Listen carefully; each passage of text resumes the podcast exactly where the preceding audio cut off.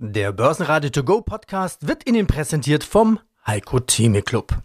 Werden Sie Mitglied im Heiko Theme Club. heiko-theme.de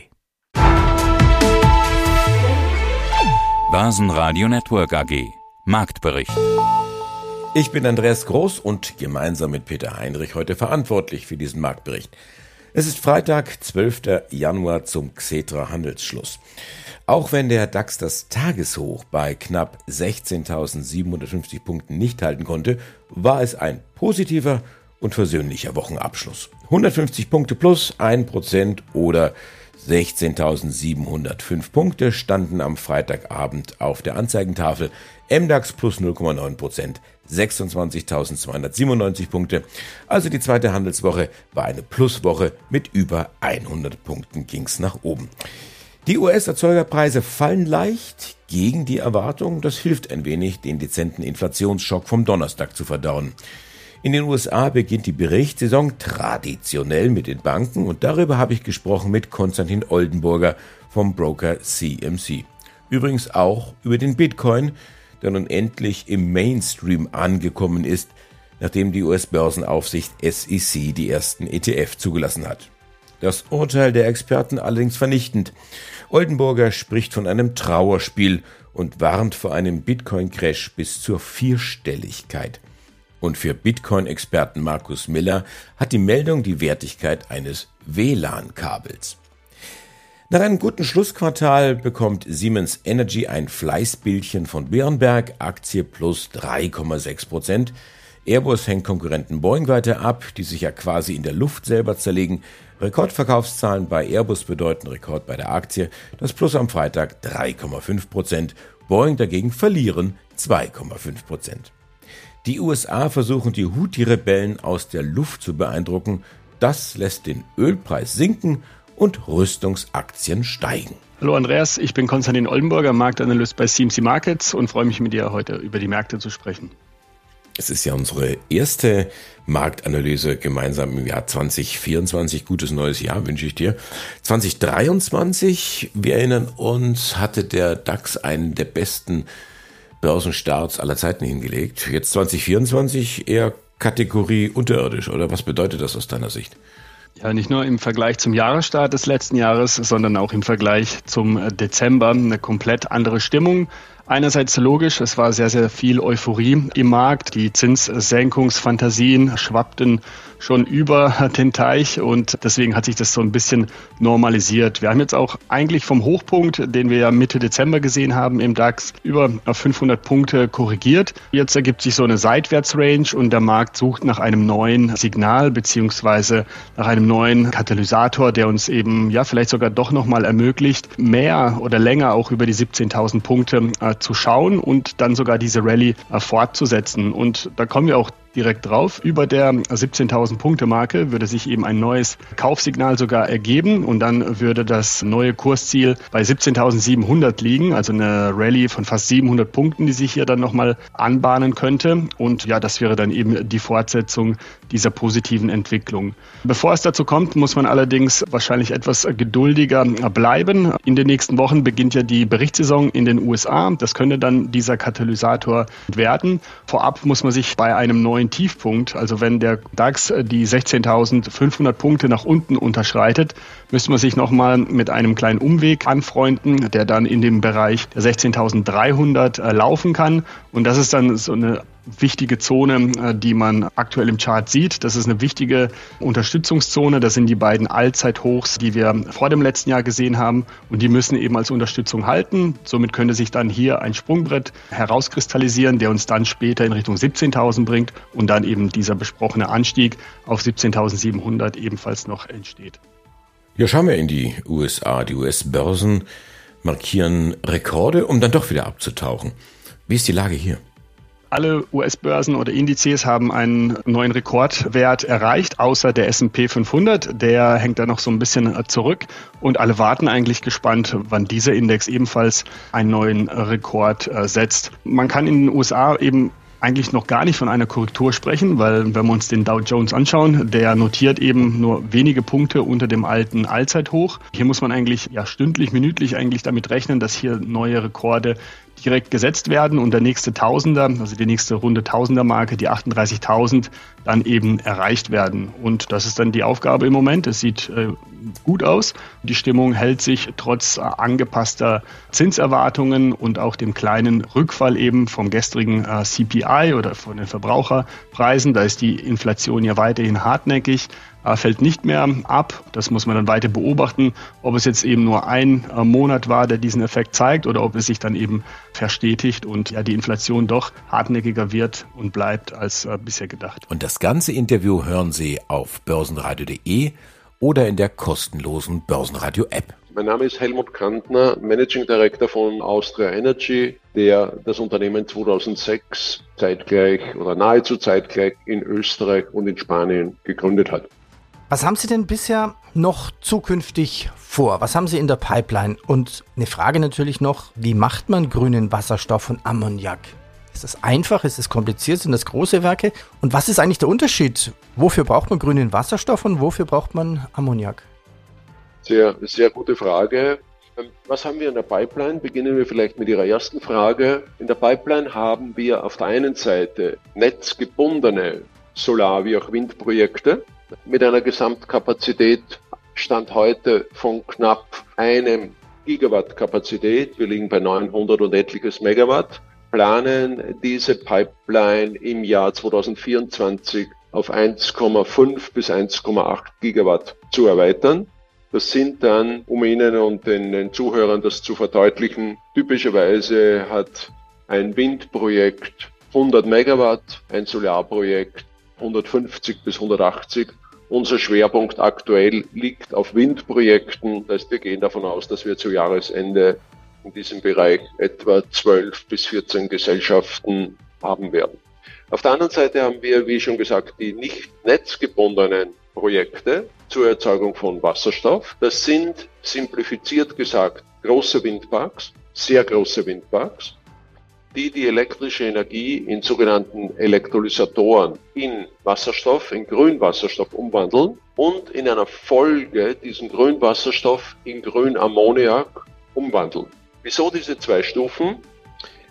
Grünammoniak hat die zweieinhalbfache Energiedichte und Wasserstoff respektive Ammoniak, den wir im Süden Chiles erzeugen, wird exportiert zu 100 Prozent und dieser Export erfolgt per Schiff.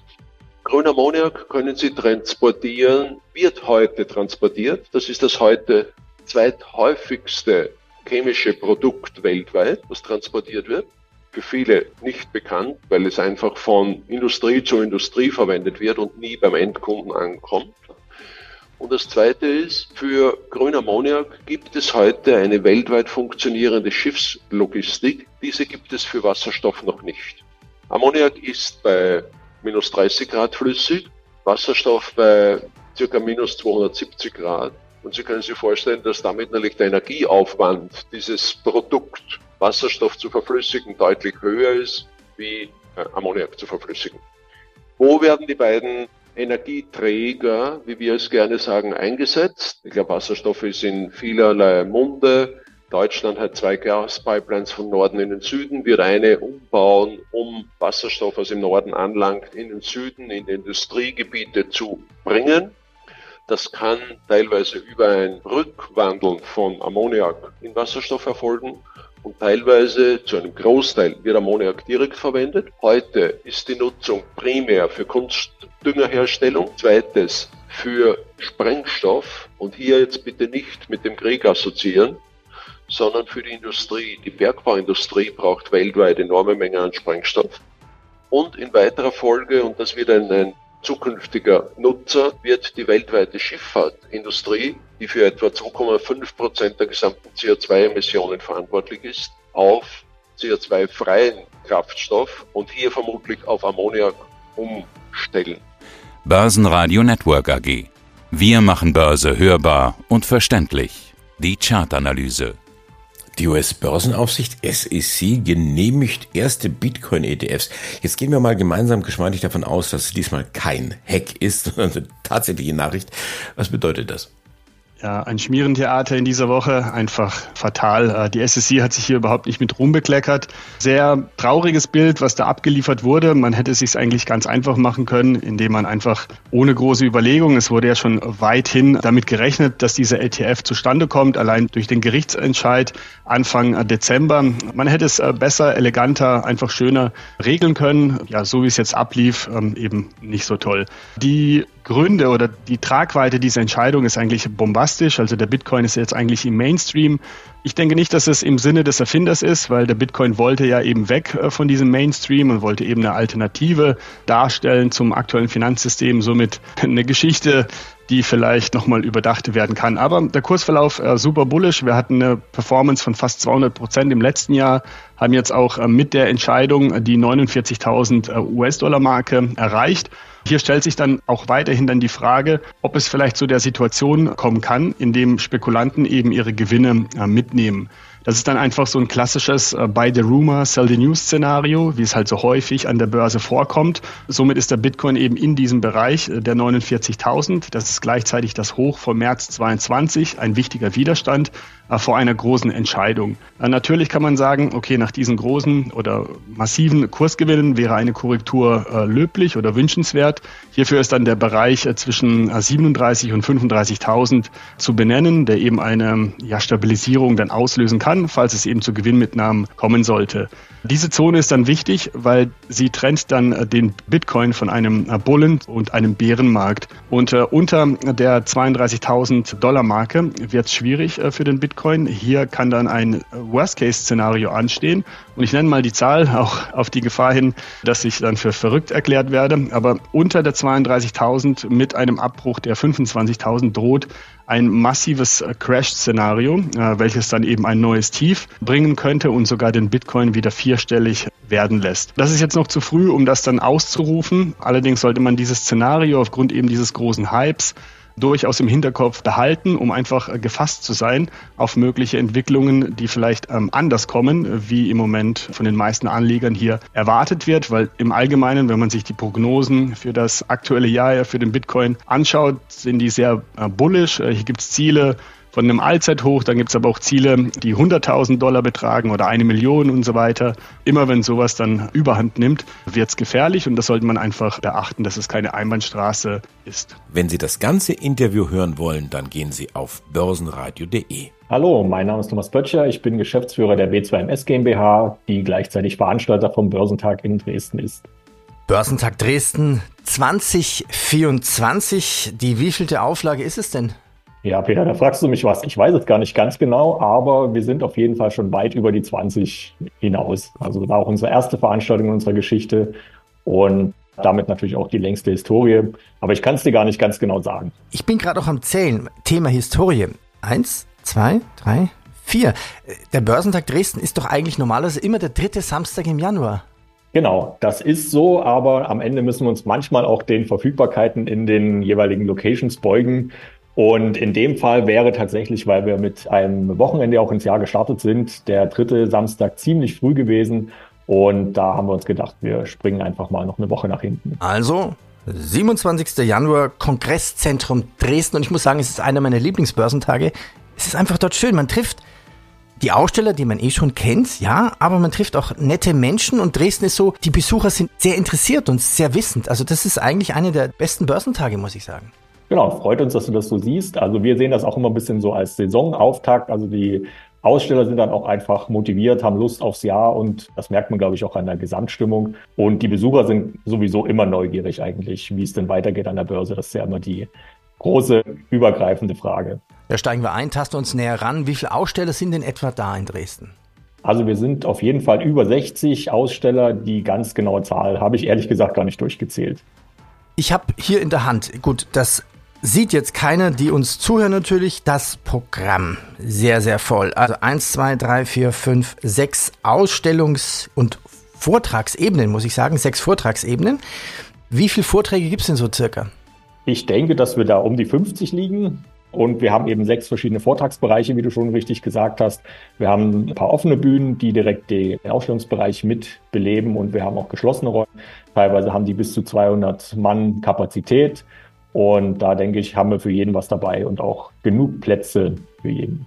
Ja, was mir aufgefallen ist, es gibt einen, es mal, grünen Bereich und einen blauen Bereich, also Zahl 5, da geht es um Grundlagen und Seminarraum 5, 6, da geht es um Trading. Das finde ich eine schöne Idee, dass man es ein bisschen aufteilt für die Anfänger und für die Profis. Genau, also das ist halt auch ein Feedback von unseren Kolleginnen und Kollegen, die an der Information immer bereitstehen für Fragen die uns sagen, dass eben öfter mal auch Leute kommen, die zum ersten Mal beim Börsentag sind, vielleicht neu an der Börse sind und halt fragen, wo kann man sich denn hinsetzen, wenn man einfach mal so einen Einstieg haben möchte. Und das erschließt sich ja nicht immer sofort aus den Vortragstiteln, wie dann das Level sein wird. Und da haben wir uns halt entschlossen, einfach einen Raum zu machen, wo wir die Themen sozusagen bündeln, die halt eher leichte Kost sind und die man auch als Einsteiger verstehen kann. Und das Gegenstück ist dann sozusagen der Trading-Raum, für die Leute, die dann bei den einfacheren Vorträgen sagen, ach, das weiß ich doch alles schon, die einfach ein bisschen aktiver sein wollen, ein bisschen mehr traden, die finden dann eher dort die für sie spannenden Sachen. Börsenradio Network AG. Wir machen Börse hörbar und verständlich. Die Expertenmeinung. Mein Name ist Harm Bandholz. Ich bin Professor für Volkswirtschaftslehre und Wirtschaftspolitik an der Fachhochschule Kiel. Schauen wir doch mal Richtung USA. Die USA-Wahl, die können wir nicht beeinflussen. Das machen schon die Russen. Böser Scherz, ich weiß. Was, was würde ein demokratischer Präsident bedeuten für Wirtschaft und Börse? Was ein republikanischer? Aus meiner Sicht ist die Wahl uns Europäer, also wir haben ja, wir haben ja Trump schon einmal ich habe noch nicht Trump gesagt. Ja, ich weiß.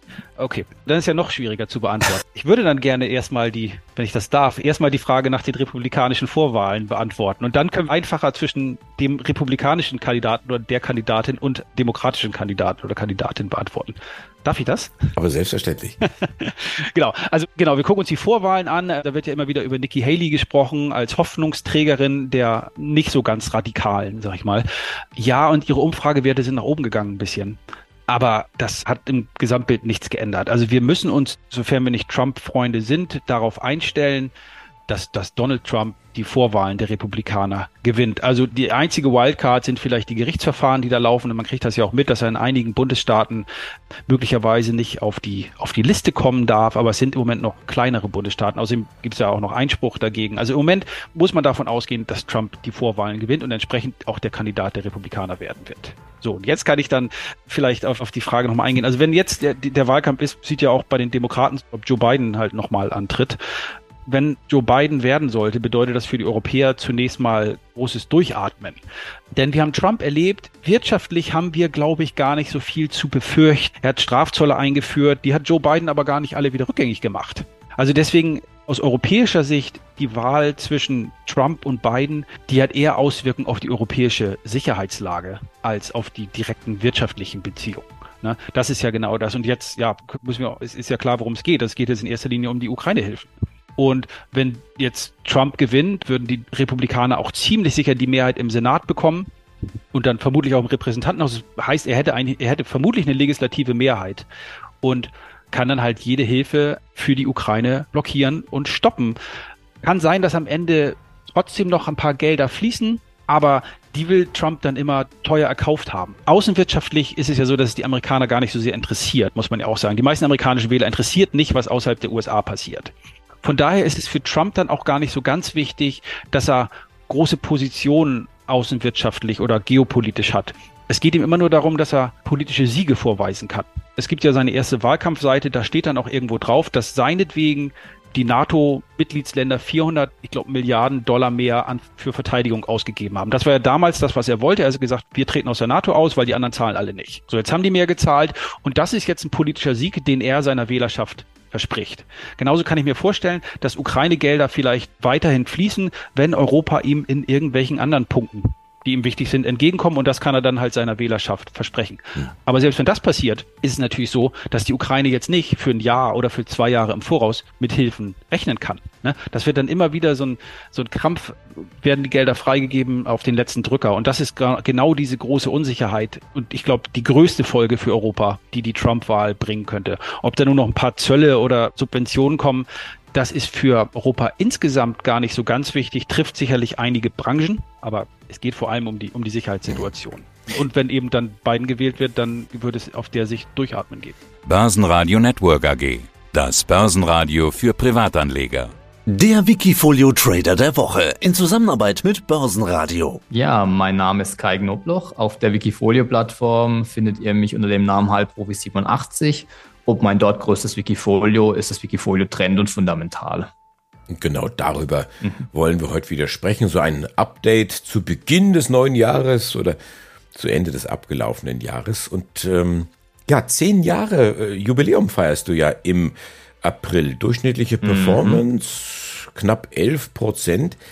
Du bist mit ähm, diesem Wikifolio sehr breit aufgestellt. Ich habe mal nachgezählt, aktuell 63 Aktien, 37 ETF und 4% Cash. Momentan fällt mir auf, zuletzt hatten wir ja 70 Aktien gezählt und da hatte ich dich gefragt, boah, das ist aber riesig viel, willst du da nicht mal was tun? Ähm, War es eigentlich schwer, sich zu trennen von dem einen oder anderen Wert?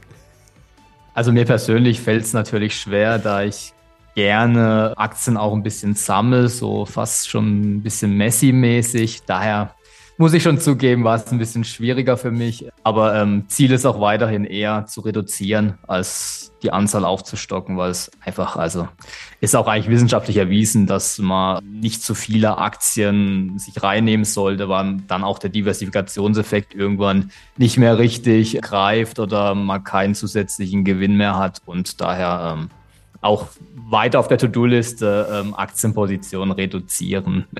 Machen wir so ein bisschen Selbstkritik oder Selbsterkenntnis vielleicht. Genau. Wie, wie kommt denn das, dass du dich so schwer trennen kannst offensichtlich von Werten? Liegt das daran, dass du so viel Arbeit reingesteckt hast, die genau zu identifizieren? Oder, ja, vielleicht drehen wir das weiter, dass du sagst, Mensch, vielleicht lag ich da doch nicht so richtig, aber vielleicht kommt es ja dann irgendwo noch. Also so ein, so ein typischer Anfängerfehler eigentlich. Grundsätzlich bin ich ein Buy-and-Hold-Anleger. Also niemand, der jetzt eigentlich äh, aufgrund von einem festgesetzten Stop-Loss-Limit ähm, eigentlich rausgeht aus einer Aktie. Also grundsätzlich gehe ich schon in Aktien rein mit dem Ziel, sie langfristig zu halten.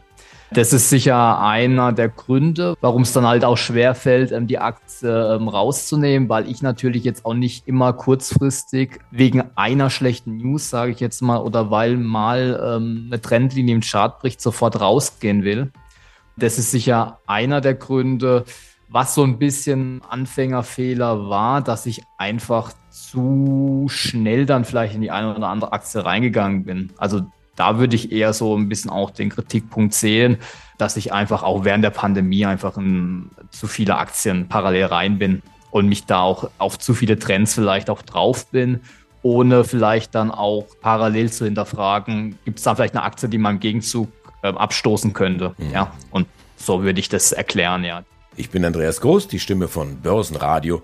Ich wünsche Ihnen einen schönen Abend, ein schönes Wochenende und vielleicht finden Sie ja Zeit und Gelegenheit, uns weiter zu empfehlen zu verlinken oder uns besonders positiv zu bewerten. Börsenradio Network AG Marktbericht.